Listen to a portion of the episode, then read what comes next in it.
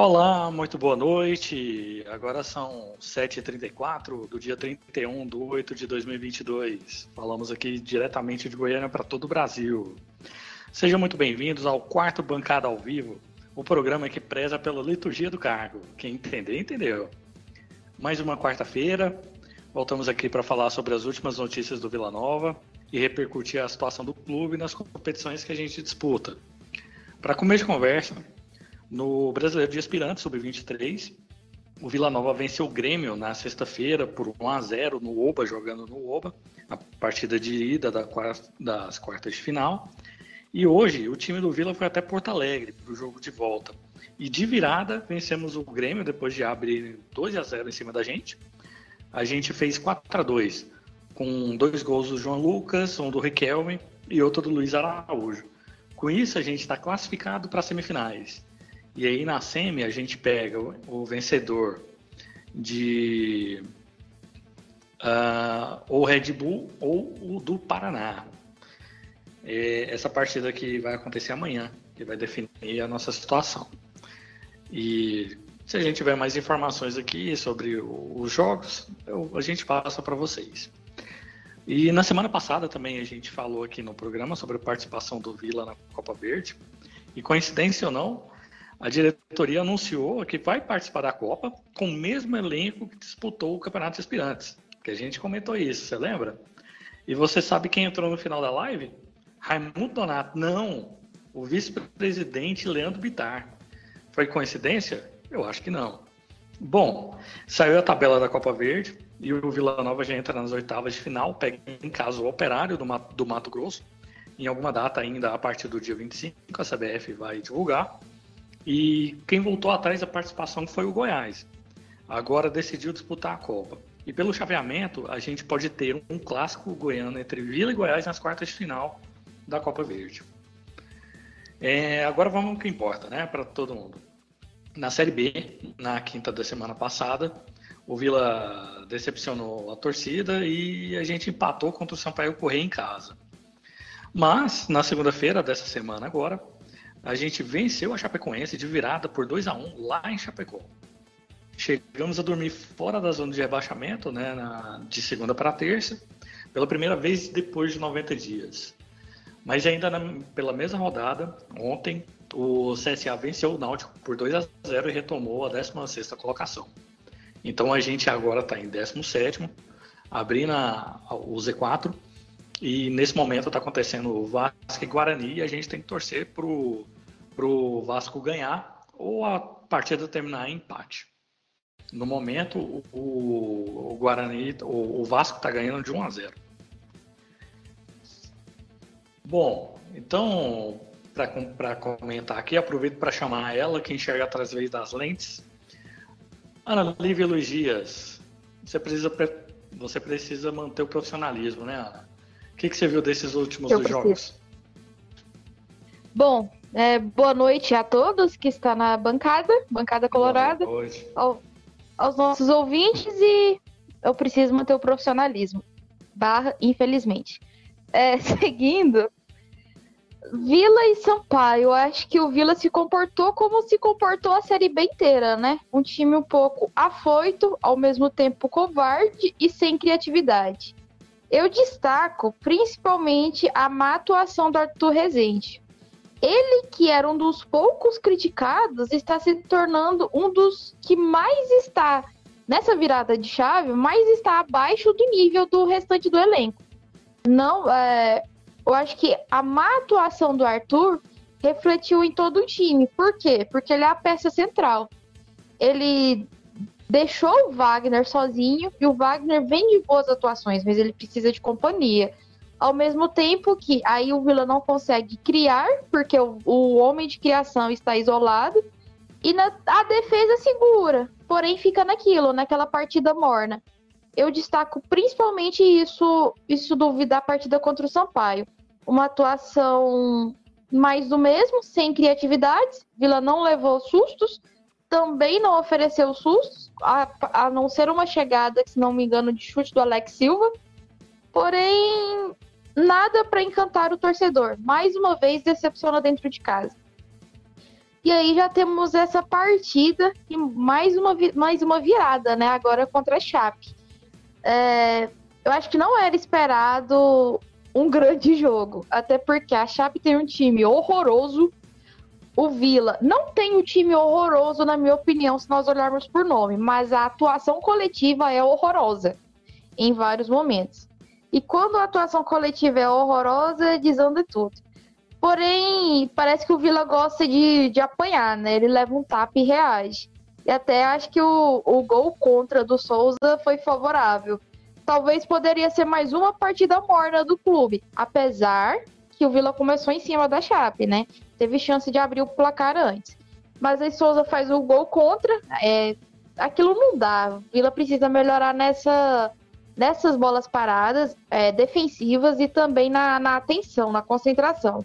Só que quando o Vila leva o tapa, reage. Aí reage igual um tigre, reage igual a torcida quer. Eu vi um Vila muito aguerrido, muito querendo dar a, tapa, a cara a tapa. O Donato, que é iFood de todos os modelos, como a gente falou, ele entrega tudo dentro de campo, é, para o bem e para o mal, às vezes, só que tem que calar minha, tenho que calar minha boca nessas últimas partidas. Vai jogando, ele vem jogando bem, pelo menos nas últimas três rodadas, é, sem, sem contar o escorregão ali. E Sim, o Caio Nunes o, também. O, Oi. Desculpa, pode prosseguir. Pode, pode falar. Prosseguir. Não? Não, é que o, o aproveita aqui para falar que o, o, no segundo Data Gerli, nosso glorioso Geliezer Paulo, para quem não conhece aí, vale a pena conferir o trabalho dele, ele é um baita profissional. O Donato tem 10 gols pelo Vila Nova nessa década, e o, é o mesmo tanto de gols que o Alain Mineiro e o Clayton, nessa década, claro, né? Exato. Então a gente conta de, de 2021 para frente. E nesse jogo contra a Chape, o Donato mais uma vez salvou a lavoura, né? Não, salvou demais. Porque foi o que reacendeu, né? A, a chama do time. Caio Nunes fez um belo gol. Aí contou com a sorte naquela bola da, na trave da Chape. Mas é, resumindo tudo, é um vilão muito aguerrido. É, sorte campeão. É um Vila muito mais. Foi um Vila muito mais aguerrido.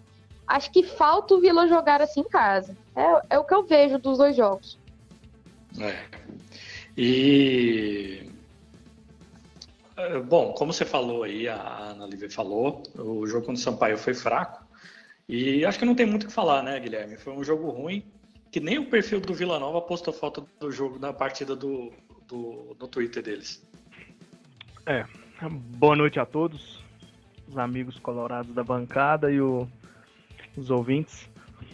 É, cara, é, para quem tava no estádio foi mais doloroso ainda, né? Eu já, eu já entrei ali com aquele horário maravilhoso, a gente já entra com o jogo rolando, né? E eu atravessei toda a arquibancada para ficar ali do outro lado e parecia que era tava jogando ali campo reduzido, né? Só o Sampaio correr ali nos 10 primeiros minutos em cima do Vila, o Vila jogando do meio para trás. Aí eu já pensei, pô, não é possível vai ser aquele sufoco de novo. Mas Vila teve ali um lampejo, né? Teve um, chegou umas três ou quatro vezes ali, aquela que a Ana Lívia citou do Alex impedido já. Teve um chute bom do Souza de fora da área, que inclusive finaliza muito bem, né? Deixar pontuado aqui no no gol do Donato no último jogo foi também um chute dele de fora da área que resultou no escanteio. Mas no mais foi aquilo, né? Aquilo que a gente está acostumado Vila Nova dentro de casa. Eu não sei se é pela pressão, motivo pelo qual acredito que os jogadores pediram para jogar lá no Serra. Não sei se é a pressão da torcida ali, se eles sentem mais, ou o que que é, mas parece que o time simplesmente não consegue produzir ou fica ansioso demais ali dentro de, do Oba, né? E como você disse, o jogo foi tão empolgante que não teve nem foto nas redes sociais. não, e engraçado é que no Serra também, uh, se fosse só a questão da pressão, o jogo contra o Ituano tinha dado alguma coisa, né? A gente jogou contra o Ituano lá e foi um empate também bem fraco é, que a gente conseguiu arrancar no final também. A gente estava perdendo o jogo, né? E a gente conseguiu empatar. É, Mas o Serra tem... realmente ele é bem mais distante, né? o torcedor fica, ele, de uma maneira geral, o jogador não sente tanta cobrança. Isso. Se tem uma coisa boa a se tirar desses últimos jogos é porque pelo menos a, o Vila tem um poder de reação, né? Corre atrás do resultado, pelo menos. É. E até trazendo o que a Ana disse aí pra gente, a melhora do. É, é coincidência, né? O, a melhora que o Donato teve, também o Wagner teve, né? Porque o Wagner, mais uma vez, no, nesse jogo contra a, Chapecoense, foi bem, entrou bem e fez a diferença no jogo. Ele executou o que se esperava de um cara do, do gabarito dele. É, como eu até brinquei, né? Essa melhor contratação da, do Vila na janela foi o Wagner versão Rei do Gado, né? o homem voltou que voltou no 12. Voltou maluco. E agora o Wagner está suspenso, né? Ele fica dúvida agora, o, o, aproveitando aqui e trazer o nosso glorioso Aurélio. O Wagner entrou bem, foi fundamental nessas duas últimas vitórias do Vila, e ele, mas ele foi suspenso. Quem que pode substituir esse novo Wagner? Boa noite, turma. Boa noite, amigos aí da bancada colorada e quem nos, nos ouve, né? Não nos assiste, nos ouve. É, dúvida boa. Dúvida boa não, né? Dúvida bem ruim. O Wagner vem produzindo muito. Cara muito voluntarioso, brigador. É, e assim, surpreende ainda mais ele conseguir às vezes jogar quase 100% do tempo as partidas. E difícil pensar no substituto agora. Porque o Arthur caiu de produção bastante, como já foi comentado, pela Ana e pelo Gui. E o Mateuzinho, que poderia ser esse cara, hum, não tem a mesma intensidade, então a gente pode perder um pouco no meio ali é, espaço.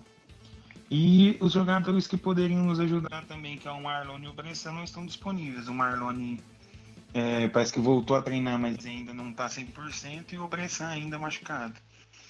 Então tá difícil pensar em alguma solução. De cara, tendo que escolher alguém sem titubear, eu iria de Mateuzinho pela fase do Arthur.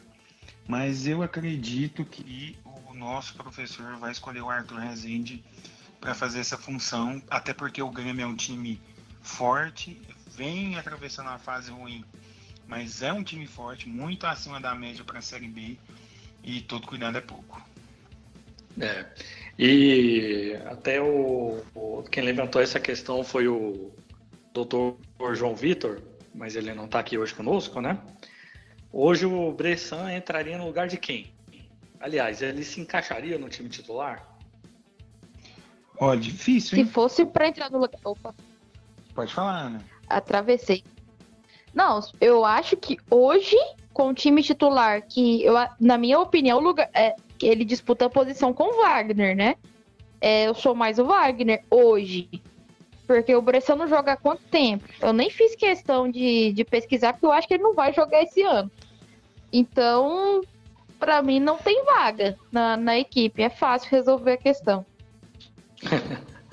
é até o, o Agnaldo aí, Agnaldo César, mandar um abraço para ele do, no chat. Falou de subir o canal hoje. Bom, boa descoberta, hein, Agnaldo? o, e ele comentou que o Daniel Amorim não dá, Deus. É, mas infelizmente vamos ter que aguentar ele, né? Não tem outro. É, o Rubens não está sendo aproveitado. Recuperou. O Neto Pessoa parece que recuperou, né? Já tá bem, né? Recuperou? recuperou. Aleluia, obrigado, senhor. Tá online. Ótimo. Todo. Sobre a situação. Peraí, peraí, peraí. Merchan. Hum. Merchan, informações Paulo Massad. Massad. Massadão é bem. Nota mil, acabou com 100%. Assim, é... só não vou elogiar mais ele porque ele me derrubou. Mas de resto, é cara sensacional. pois é, então seria o Neto Pessoa e o Caio Nunes. Isso, eu acho que eu acho que o ataque nosso seria Neto Pessoa e Caio Nunes e a gente manter o esqueleto ali no meio de campo. Apesar que eu acredito que com a saída do Wagner ele vai voltar a jogar com os três volantes, eu falei com o Arthur, e volta a jogar com três atacantes, mas vamos ver.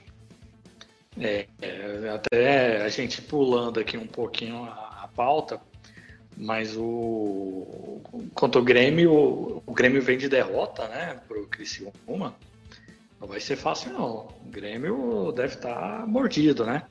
Ainda mais atravessado com a gente, com a gente que a gente fez o que fez hoje na, na no Aspirantes, né? Sim. É. Foi, que jogo bom, Sim. hein, cara? Pô, que jogo bom. O time encaixou bem, esse time do Aspirante de novo, né, cara? De novo, o time, um time encaixadinho, jogando uma bola bacana. E assim, é, sobre até sobre o comentário que vocês levantaram sobre o Bressan, eu torço para que ele não precise jogar, cara. Eu torço para que ele não precise jogar. Torço para que o Wagner continue indo bem. Faltam 11 jogos agora. E eu torço para que nesses 11 jogos ele não precise jogar. E talvez ele jogue quando a gente já não precise mais de pontos, que a gente já tenha atingido os 45 pontos lá que livram do rebaixamento. Aí a gente põe o time para rodar, já começa a testar algumas situações para renovação ou para dispensa. Eu espero que a gente não precise dele, não. Eu acho que a questão do Bressan é uma. É difícil explicar, né? Eu não, não tenho acesso ao departamento médico do Vila, mas acredito que o departamento médico, o departamento jurídico não, não, são, não são comandados por pessoas irresponsáveis, principalmente o departamento jurídico, que eu conheço de perto. É, então eu só posso jogar pra, pro, para o azar, né? O Bressan é um nome que quando chegou eu elogiei, eu achei que era uma boa contratação, só que infelizmente é um jogador que tem uma sequência de lesão que, que prejudica tudo, que prejudica o andamento dele, prejudica o andamento do time, porque o time contava com ele, né? Foi uma das grandes contratações da janela, uma das boas contratações da janela. E agora o barco morreu. O time tá se acertando sem ele. É, igual a Aurélio falou, concordo muito. É torcer para que ele não precise entrar. Porque se ele precisar entrar, pensa, um jogador que não joga quatro, no mínimo, quatro meses, para ele precisar entrar para resolver, é porque a gente tá lascado. A gente tá na lanterna e precisa de um milagre. Precisa que Jesus não, não, não, volte a terra. Não, não, não, não, não, Volte a terra. Então, não deixa, não, deixa aí. Não, deixa pra lá, deixa pra lá. Ah. Não, me se, Charlie. Você que, você que falou do Gerli, que cara sensacional. A gente tava, está, estávamos fazendo as contas com ele. Se a gente descartar esses o jogo contra o Grêmio, né? Ah, porque o Grêmio tem camisa, tem história, tem um bom time. A gente joga três pontos fora. É possível o escapar do rebaixamento com, com jogos fáceis, entre aspas, né? É, e possíveis pontos antes da, da, última, da última rodada, da penúltima e da antepenúltima, da antepenúltima de forma fácil. O detalhe é esse. É, a gente evoluiu bem, né, no, no, no campeonato, nesse segundo turno. A gente está tendo uma, uma campanha boa, campanha de terceiro loca, lugar, né, no, no, no retorno. E é, é, aquilo que aconteceu no ano passado, né? Talvez se o, o time tivesse encaixado antes, talvez as peças tivesse uma peça ou outra tivesse chegado um pouquinho antes, a gente não estava tanto no, no sufoco, né?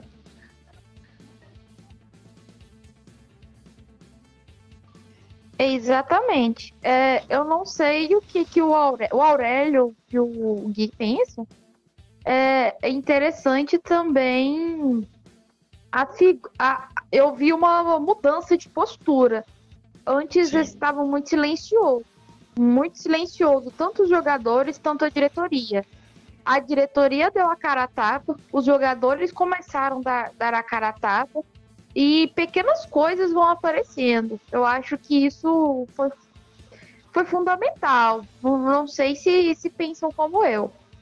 Não, a postura mudou totalmente. A postura do time mudou, a postura principalmente do capitão Donato, de cobrar o árbitro, a postura também de brigar por cada bola. E isso eu vejo sendo muito puxado pelo Wagner, bater no, no braço, cobrar raça, cobrar da galera de fato para ir para cima, sabe? Eu vejo muito isso desses jogadores. Então sinto sim que a postura mudou, melhorou bastante. E espero que mantenha, né? Tem que manter isso aí. É, até aproveitar aqui e chamar o, o doutor. O doutor entrou. Ele queria falar sobre o Bressan. E o, é, foi o Bressan que vazou o salário dele essa semana?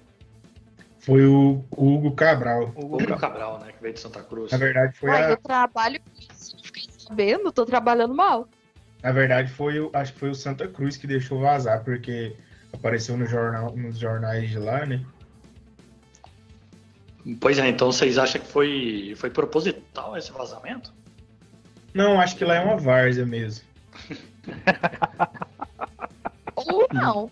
Eu, na verdade, depende da forma como ele saiu. Eu não, confesso que eu não, não me liguei muito, não. Se foi de forma amistosa com a diretoria do, do Santa Cruz ou, ou se foi um dos culpados, entre aspas, pelo não acesso a, a ser, é. né?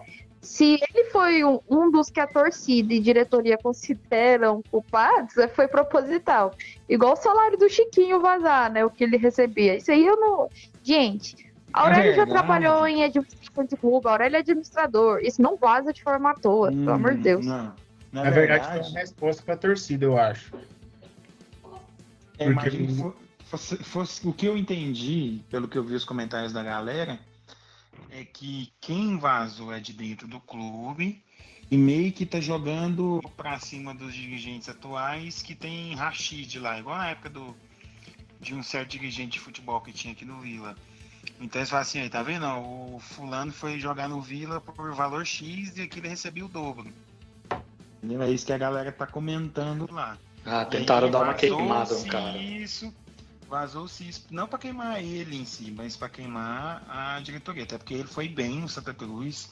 Renovou, né? Foi, ele fez gol pra caramba lá, ele foi muito bem. Então não foi nem por conta dele, não, mas eu acho que foi por conta mais da diretoria atual que vem fazendo um trabalho um trabalho péssimo lá no Santa Cruz. Péssimo. Na verdade, ele renovou até o fim de 2023 lá. Sim. Prestado. O Santa Cruz eu tenho a impressão que, é bom, não é só eu, né? Muita gente fala que é o Vila Nova se não tivesse subido em 2020. A situação lá é desoladora, né? Lá é no Náutico, né? Sim. Não, acho que no não. Santa é pior, né? É, o Santa é pior. Hoje eles estão já na, na Série D, tá, tá na Série D, né? É, eu tá. tô confundindo. O Santa tá na D, isso. É. E então, não consegue sair dessa, dessa areia movediça e, cara, é um problema político atrás do outro, é elenco fazendo greve, invadindo entrevista. É um trem bem maluco, né, que o, o Santa Cruz vive. E o Náutico também tá no mesmo caminho, igual vocês falaram aí. Porque o Náutico até saiu uma notícia hoje de que eles estão usando uma, uma fundação sem fins lucrativos para poder fazer a transação de dinheiro sem o, os credores saberem, né? É uma, uma coisa de maluco. Isso aí vai dar prisão se brincar. Não, isso aí dá, se não me engano, posso estar muito errada, mas eu acho que isso aí dá perda de pontos. É, é, é muito é uma, errado. uma fraude, né? Uma fraude. Opa, se ele... Alguém morreu aí, ó. A Milena que deixou cair. se eles, se eles fazem parte daquele, daquele, como gente, como que chama agora? Fugiu é o, totalmente o nome daquela é, lei. Profut? Profut. Isso, se eles fazem parte do Profut, se não me engano, isso é muito fraude. E uma das penas é perda de pontos ou rebaixamento direto. Rebaixado, de, rebaixado já estão, né? Por mim sumia. Bom, bom, bom as, as, opiniões muito contundentes, né? Por mim sumiam, eu não quero ouvir falar mais. Não, na verdade é porque assim, os caras os caras estão dando um Pelé aí para poder pagar, né, a galera. Eles seguram o Jean Carlos lá por causa disso, porque não pode cair dinheiro na conta deles inventa um monte de coisa para torcida, né? Que piore bastante. E se você ver, tá, a, a, torcida do Náutico, ela realmente é apaixonada quando os caras levam a coça no, em Alagoas, da polícia da Alagoas, né? Cara, eu não, não passaria por aquilo nunca, bicho. Sair do meu estado para levar porrada de torcida do, de polícia em outro estado.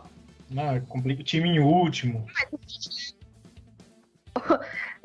Ô Charlie, a gente viaja no campeonato goiano. ah, cara. Mas a gente não apanha da polícia, né? Pelo menos isso. Graças a Deus, o nosso presidente ah. é o comandante da polícia. É, depende de quem, né? Tem uns caboclos que apanhou, isso é longa história. Mas aí não foi à toa também, né? Não foi à toa, realmente. Isso é um, isso é um bom comentário. Esqueceu decoro, decoro é, profissional. É ó, a liturgia, a liturgia do cargo. Liturgia do cargo é. não me permite falar sobre no momento. Ah, a liturgia do cargo é foda. É, cada figura que aparece nesse Twitter, eu vou te contar, viu? E, bom, uma pergunta que me ocorreu aqui enquanto a gente estava falando. Ó, o Riquelme e o João Lucas estão detonando ali no, no Sub-23. Vão entrar agora na Copa Verde também. Será que eles não podiam ser aproveitados pelo menos? o maluco tem um plano. Pois é, será que eles não podiam pelo menos entrar no finalzinho dos jogos ali na B? Porque eles estão destruindo, né? Ah, o João Lucas, desde o Goiânia, eu peço que ele entre de titular, né? Não no finalzinho dos jogos, igual o Igor fazia. Jogava ele lá 10 minutos. Pra é, na fogueira pra... também é só pra queimar o cara, né? Só pra queimar o cara. E eu acho que foi isso que aconteceu, né? Jogava ele 10 minutos lá, não resolvia nada. Lá em. Lá em Goianésia. Goianésia. Goianésia ele entrou e resolveu, né? E aí não deu sequência pro cara. Ele chegou a entrar então, alguma partida na B? Ele foi na B, eu não sei se ele foi titular, mas eu acho que entrar entrou. Eu acho que ele entrou. Ah, ele entrou em jogos na B, sim. Entrou em jogos na é, entrou. A torcida, a torcida ela é bem paciente. A torcida ela é bem paciente com o João Lucas. Eu nunca vi. Assim, claro que tem os doidos, né? O, o, os amendoim lá que enche o saco. Mas no geral, eu vejo a torcida com muita paciência com, com o João Lucas, entende que ele, ele ainda tá ganhando cancha ali, que ele tá pegando rodagem. Então, se ele erra. Um, e o, o, João Lucas né, é, um, é um cara técnico, ele erra, talvez ainda pela inexperiência, muito na finalização. Tanto Mas que aquela, que aquele... não é mais um momento não, viu, Charles? Eu acho que não é Você mais acha que já passou não. a hora? Eu acho que agora é... faltam 11 jogos. É, o time ainda está sob pressão de conquistar os pontos. E a gente está numa competição paralela que é a. a Copa Verde. A, Copa Verde não, a, o Campeonato Brasileiro de Aspirantes. Então deixa os moleques concentrados lá. É. Depois que acabar a participação nossa no Campeonato Brasileiro de Aspirantes, que eu espero que seja com um título que não vai ser fácil, porque os times tanto do, do Bragantino quanto os outros que estão lá são difíceis de, de, de, de disputar. Mas eu espero que venha com título. Depois que acabar isso, a molecada vai entrar para a Copa Verde. Então deixa essa molecada focada nisso e deixa o time que já encaixou aqui tocar até o final Isso. do Brasileirão. É. Quanto mais mexida a gente fizer, quanto mais coisa a gente tentar nesse time de agora, vai dar problema.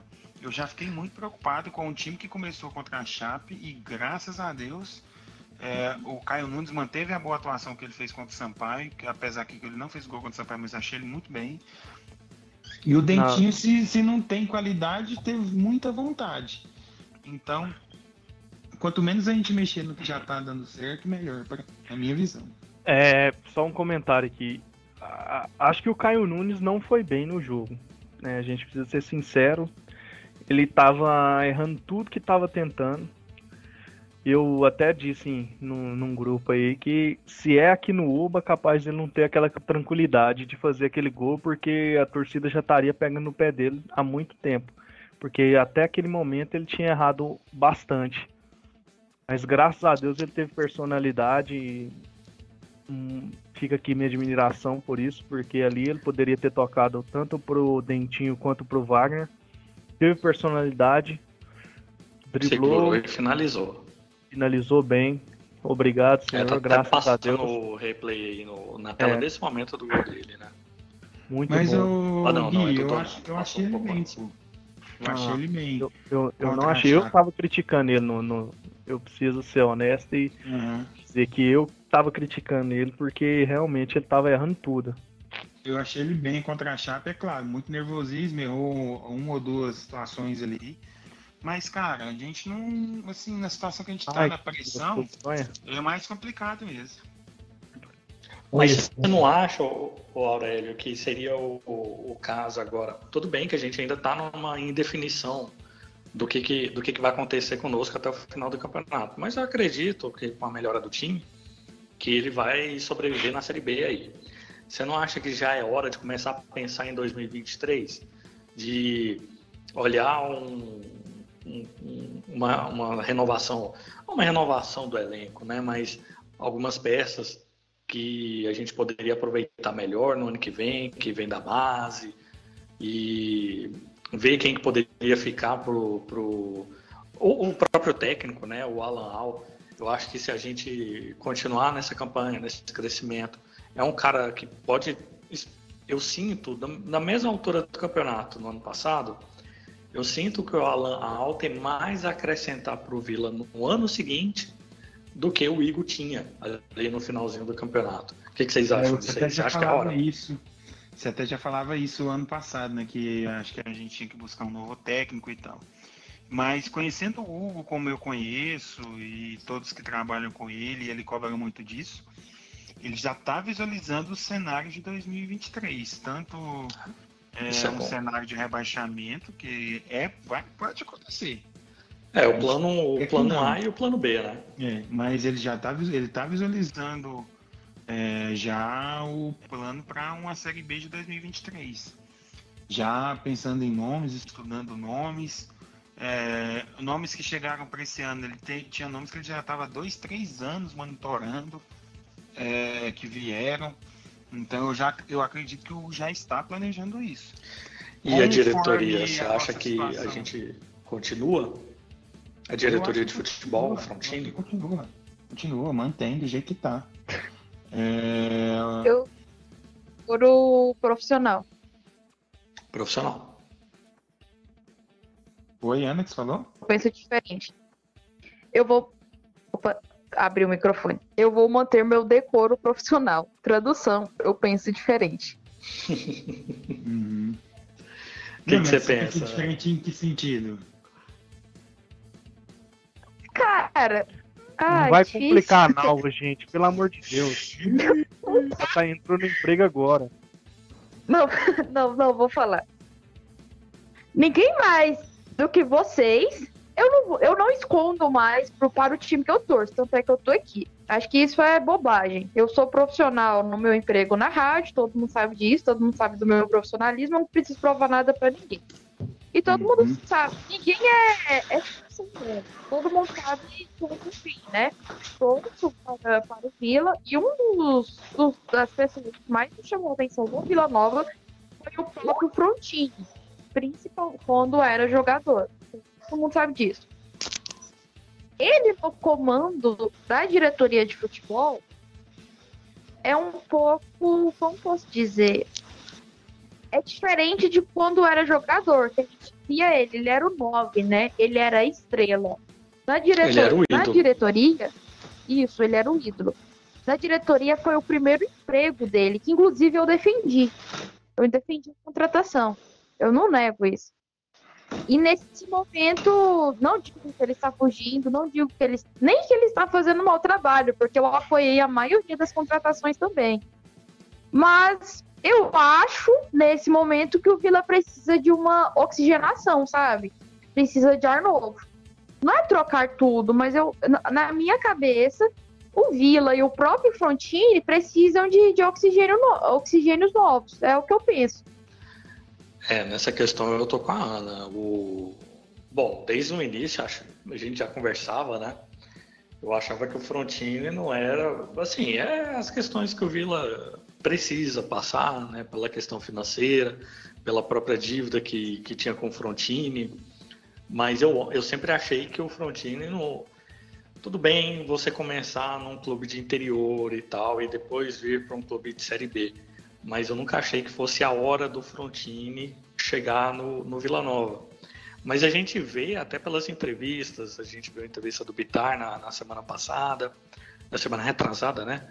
Ele falando que é praticamente uma comissão entre ele, o Hugo, o Frontini, tem indicação também de outros, outros diretores ali para contratação, não é só na mão dele.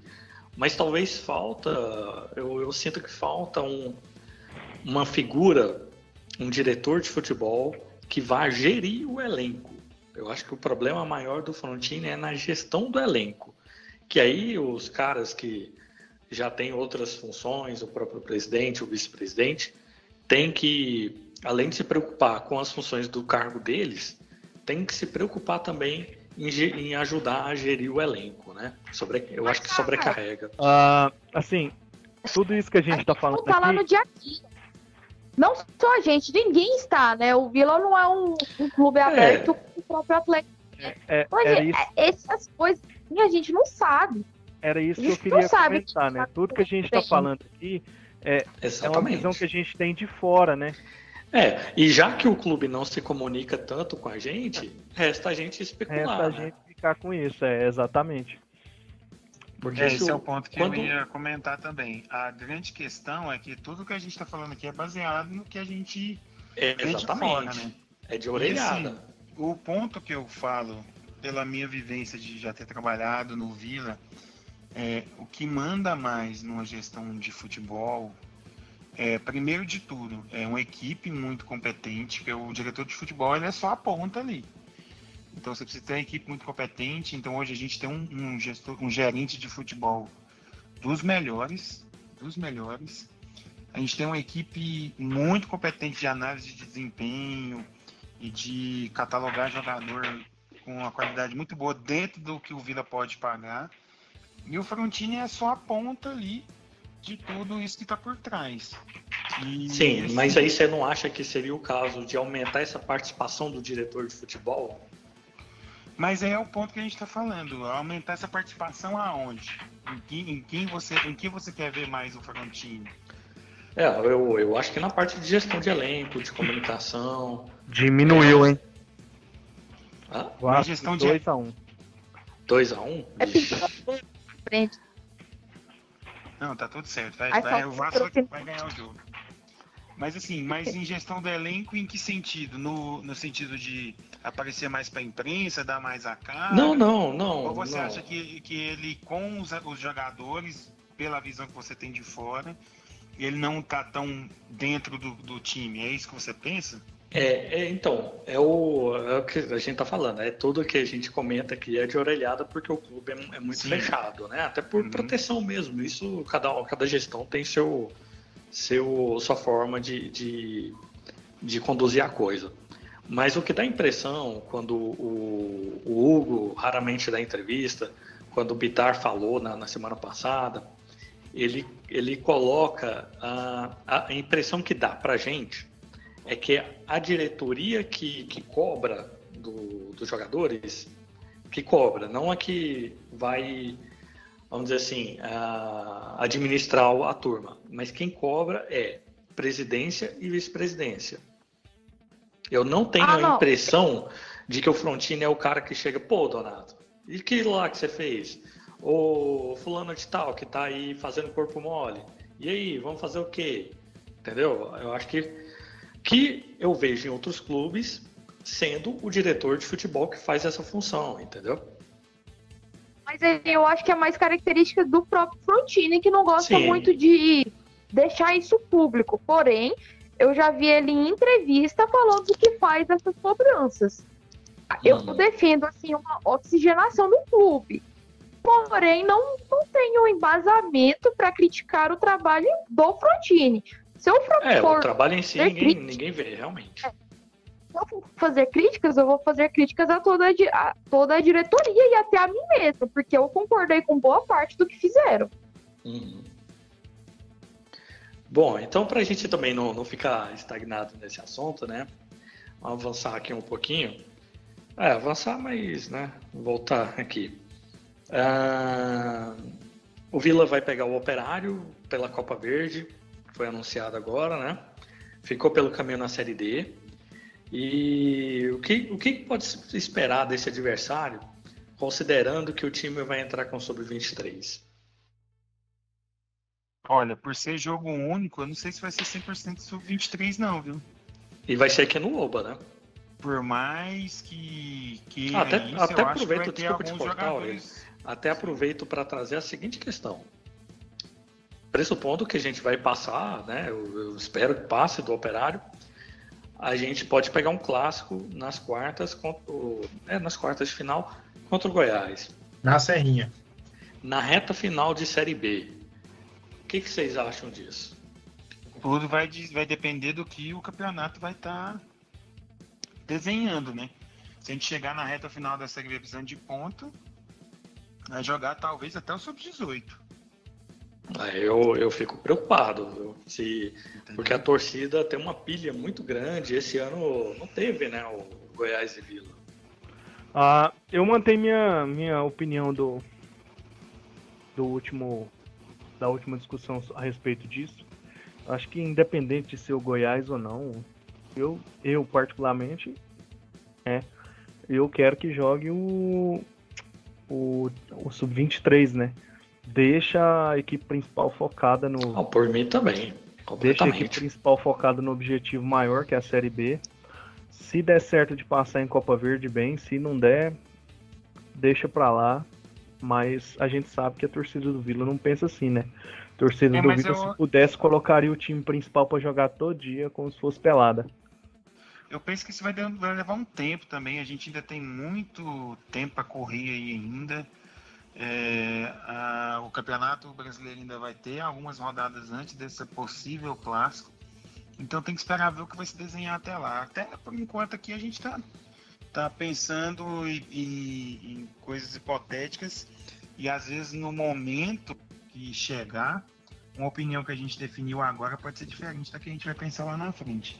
É. Mas eu estou mais preocupado agora com o jogo de sexta do que, do que com a Copa Verde. Tem o campeonato dos caras também. Mas o que eu acontecer, assim, rapidinho. Se o Vila indicar que vai jogar com um time profissional ou, ou me, médio, assim, o Goiás vem com um time mesclado. Se o Goiás indicar que vai com um time mesclado, o Vila vai fazer a mesma coisa. É o que eu, que eu enxergo. Se não tiver nenhum desses indícios, é sub-23 para todo mundo. Ah, o Goiás parece que vai com sub-18, né? Não, não, eu tô falando pro clássico. Ah, pra, tá. pra começar a competição, é, vai, vai com sub-18, sub-17, tudo não, que tiver, né? sub-18 na primeira chegou rodada já, é, já é eliminado de cara. Não, chegou na semana do, do, clássico. Alguém dá uma entrevista polêmica. Eu vou lá, entrevisto o Hugo, o Hugo provoca. O, o, no caso, o setorista, algum setorista do Edminho vai lá no Goiás, ele responde: gente, não vai ser sub alguma coisa. Vai ser time profissional ou mesclado. Eu garanto. Garanto no sentido do achismo. Demorei a processar aqui, mas foi boa. Bom, e vamos. Igual o Aurélio falou, né? O importante agora é o, é o jogo de sexta Copa Verde ainda está muito para frente, mas nos programas futuros a gente vai voltar a discutir esse assunto. Até porque a gente precisa passar da, do operário, né? E, bom, novamente, queria aqui deixar nosso apoio ao nosso amigo Vila Novando. A cirurgia dele na Tailândia não deu certo. Ele teve que uma complicação e, e os médicos lá da Tailândia estão tentando reverter a cirurgia que ele fez. Cara, é o seguinte, torçam por ele, ele tá precisando. Eu proponho aqui que a gente vá no Twitter, manda aí a, a, a seguinte mensagem no Twitter dele, depois que o programa acabar, não, não vai agora não, depois que o programa acabar, vai lá e escreve assim, boa recuperação da cirurgia na, da Tailândia, Vilanovando 1. Arroba dele é arroba Vilanovando 1. E mandar essa força pro nosso amigo. Até porque, apesar dele estar tá nessa situação, ele levantou um ponto importante aqui no, no, nosso grupo do Zap, né?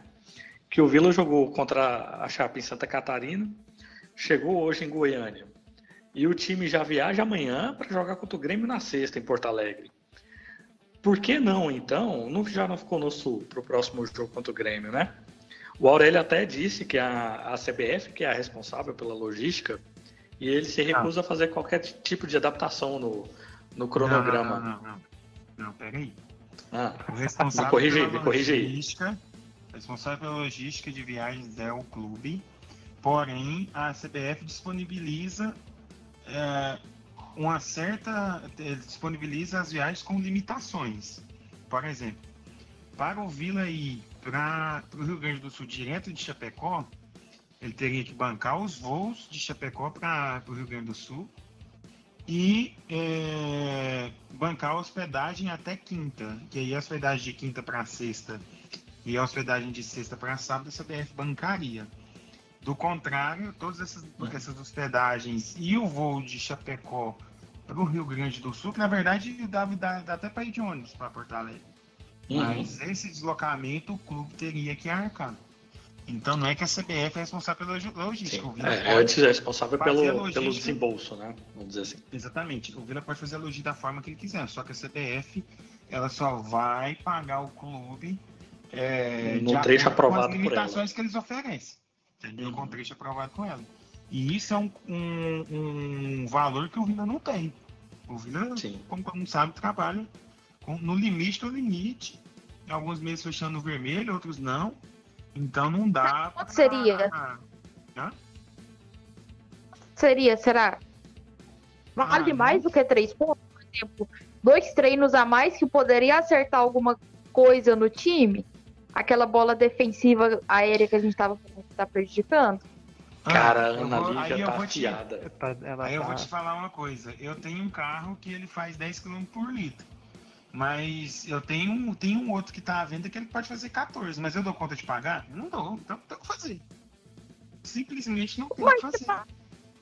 A gente é às eu... vezes é negativo para ficar com 50 mil na conta em, no mês que vem. Tudo bem, mas aí você acha que tira dinheiro da onde? Esse é o problema. Esse é o problema. A gente, a gente, assim, as soluções tem, mas a gente não tem um recurso. Não adianta. É uma situação que não dá pra você falar assim, não, dá pra fazer, pronto, e vamos fazer. Não, não é assim. Entendeu? É. Se, for, se até... dependesse do Vila, eu tenho certeza. Eu tenho certeza que o Vila teria ido de Chapecó para o Rio Grande do Sul. Se fosse em outros tempos, que a gente tivesse com a média de público melhor no estádio, com os torcedores mais atenção, né? tivesse um pouquinho mais de recurso em caixa, uma folguinha, 40, 50 mil a mais não faria falta. Pra você Eu tenho uma opinião. Despender aí num, pra uma situação dessa. Polêmica! Eu, se o Vila fala dos jogadores que vai ficar lá em, em, no Sul esse tanto de tempo, tem uns dois jogadores do elenco que ia forçar o cartão amarelo para poder vir. Mas aí que tá, né? Quem tava suspenso não entrou, só o Wagner. Hum, Só pra você ver. Vocês sabem de quem eu tô falando. Ah, será? Tô Sei de nada. 20 minutos em campo, tava expulso. Jesus. É, tem uns caras que não dá mesmo. Então, é assim, se, se despender de um valor desse aí, tipo 30, 40 mil é, nessa altura do campeonato, é dinheiro. Felizmente para o Sim. é muita grana. É um salário e até, para jogadores. É o bicho. E até dentro disso, dentro disso, desse, não, desse bicho, mesmo assunto.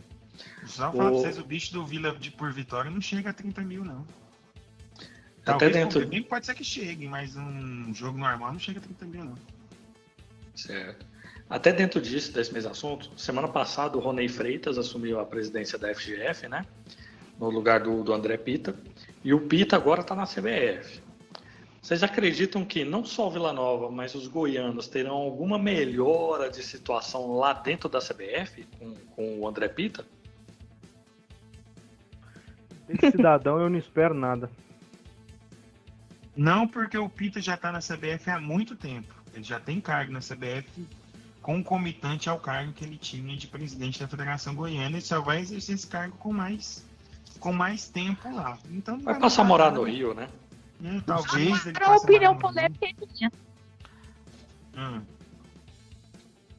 Eu acho, é, óbvio, eu tenho aquilo que a gente, que todo torcedor cobra, mas eu acho que o dentro do possível, dentro da legalidade, o Pita fez para os clubes goianos na CBF o que era preciso. Eu não cito só o caso do Vila. Quando o Goiás, na Série B ano passado, estava com problemas de arbitragem, ele, junto com o Goiás, cobrou a CBF e foram atendidos. Eu, se não me engano, a mesma coisa aconteceu com o Vila.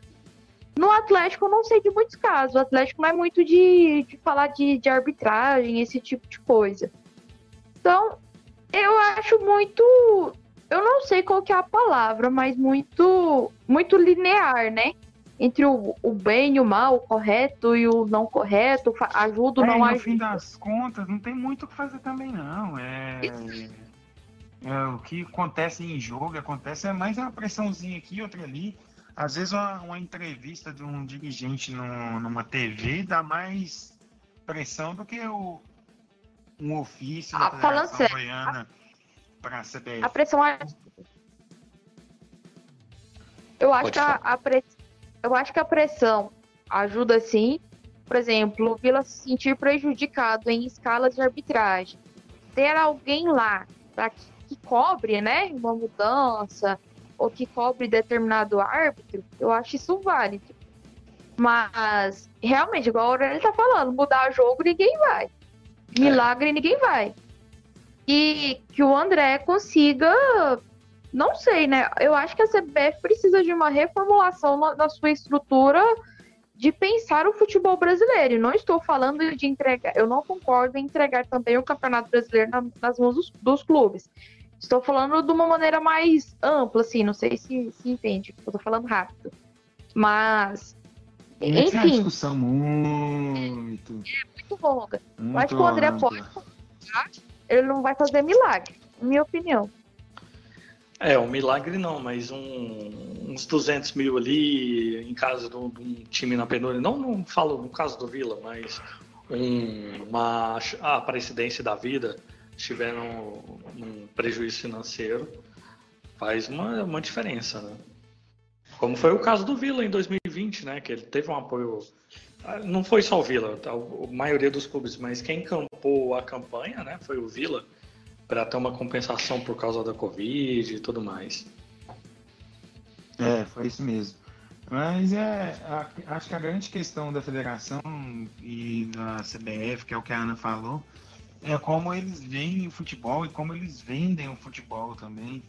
Só ver como, é, como o nosso campeonato goiano é deficitário, é, Sim. é fraco, é a publicidade, a logo que foi tirada de um. Logo copiada, né? De um template pronto. Então isso aí é uma discussão muito longa. É. E que o Ronei, que é só mais um, não vai mudar muita coisa ali, não. Então, vila que segue nesse sentido aí. É, o Vitor Hugo Cardoso mandou um salve. Salve, Vitor Hugo. Salve, Vitinho. A gente está aqui com quase uma hora de, de programa, né? E para encerrar, palpites. Sexta-feira a gente pega o Grêmio lá no Sul, lá em Porto Alegre. A gente está ali na boquinha da saída do Z4. A gente chegou até a dormir fora do, do Z4 de segunda para terça. Grêmio Vila, e aí? O que, que vocês acham? Começando por Guilherme. Ah. Cara. Guilherme que foi o, o Zica antes Zica, Zica de novo e deu tudo certo no final. E hoje eu dei um palpite aí, hein? Eu disse que o Piu Piu maluco tinha um plano. Tava 2 a 0 todo mundo falando que podia desistir, né? Ninguém da base servia para nada. Eu disse que o Piu Piu maluco, nosso querido JL, faça o JL imediatamente, teria um, tinha um plano e ele teve. Uh, cara, então eu, eu costumo ser bem pé atrás assim com o resultado, eu apostaria no empate, mas tá se criando um cenário maravilhoso pro Vila ganhar lá, né? E eu tô, tô torcendo por isso. Acho que a gente ganha lá de novo. Apesar do melhor jogador do Vila, melhor contratação do Vila não poder jogar, né? O Wagner. Mas. Acho que a gente ganha lá. E você, Aurélio, o que, que você acha? Olha, é, tratando esse jogo como um descarte, é, a gente esperava uma vitória contra o Sampaio e um empate contra a Chape. Veio de forma invertida e espera um descarte contra o Grêmio. Então, que vier de lá é lucro, mas eu tô na mesma vibe aí do Gui. É, o Grêmio tá vendo a situação muito ruim, tô sentindo um, uma vibe muito baixa dos jogadores. Parece que estão querendo derrubar o técnico, como aconteceu com um certo time na primeira rodada do segundo turno. Ah, então tá. acho que a gente pode achar um golzinho lá, hein? Donato gol lá, o homem gol do Vila achar um gol de cabeça no escanteio de novo, hein? No segundo tempozinho ali. Essa bola. Quem sabe? 1x0, hein? Vamos de 1x0, hein? Boa, boa. E você, Ana Lívia, você que tem que manter a liturgia do cargo. Porra, eu vou de. Eu vou de empate. Porque eu não. Eu não sinto confiança na vitória. Porém, não, ve, não vejo o Vila perdendo, então todo mundo normal, empate. Um empate também é uma boa. Para finalizar, doutor João.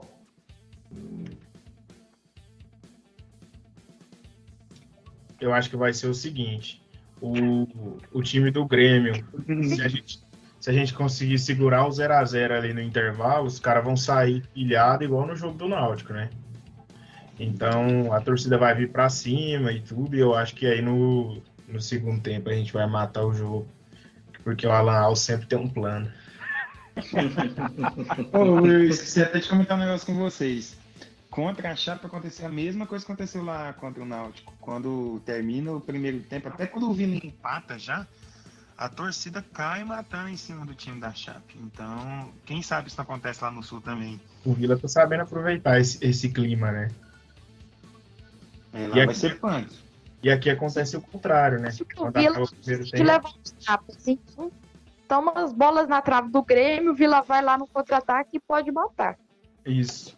Então parece aquele time safado, não no sentido que os jogadores são safados, pela Sampaio correr. Mas que, go mas que gosta de, de sentir adrenalina. Essa é a melhor definição. Vila gosta de sentir adrenalina. É, eu, eu acho aí que um empatezinho fica de bom tamanho para a gente vir para cá com moral e manter a nossa sequência de invencibilidade. Que agora que o Palmeiras caiu né, na última partida, tá. É o, é o Flamengo, Cruzeiro e a gente, né? É. Isso. Aí, a gente tem que manter isso aí, até ser o, o a gente vai maior invicto. Boa, boa, Aurélio, boa. Bom, uhum. então é, é isso aí, gente. Próximo jogo do Vila, sexta-feira, agora, nove e meia da noite, em Porto Alegre. Acompanha, aproveita aqui para divulgar, acompanhar a transmissão na nossa, na emissora da nossa amiga Ana Lívia Dias, a Band News. Esse merchan foi de isso. graça. Na próxima eu bando o boleto, tá? Caralho, não. Não, deu bom, deu merchan direito. Ai, ai. Bom. Band News 90.7, YouTube, app Feras do Esporte e tudo mais. Tá certo. Esse foi mais um Bancada ao vivo. Fique de olho nas nossas redes sociais. Semana que vem a gente está de volta. Ainda a gente não sabe que dia, então fique ligado nas nossas redes sociais. Se inscreva aqui no canal do YouTube para quem está acompanhando pelo YouTube ou pelo Spotify. Aliás, se você estiver pelo Spotify, entre aí no canal do YouTube, procure por Bancada Colorada e se inscreve no nosso canal. Ah, e a gente também está com um canal de cortes agora, com os melhores momentos desse nosso programa. Se chama Cortes do Bancada Colorada. Procura lá e se inscreve. Fique de olho nas nossas redes sociais, twitter.com.br bancada colorada, instagram.com.br bancada colorada e também temos o facebook.com.br bancada colorada 43. Sigam também nossos comentaristas o pessoal da equipe do canal, que está com o link na descrição. A Ana Lívia, que trabalha na, na Rádio Band News, Fera do Esporte, e tem um canal próprio dela também. Tá tudo aí na descrição. O Aurélio, o Guilherme e o Dr. João Vitor. Também a Ariane e o Felipe, que estão nos ouvindo, faz parte do staff do canal. Muito obrigado pela paciência, pessoal. Lembre-se sempre da liturgia do cargo e até mais. Alan Al para sempre.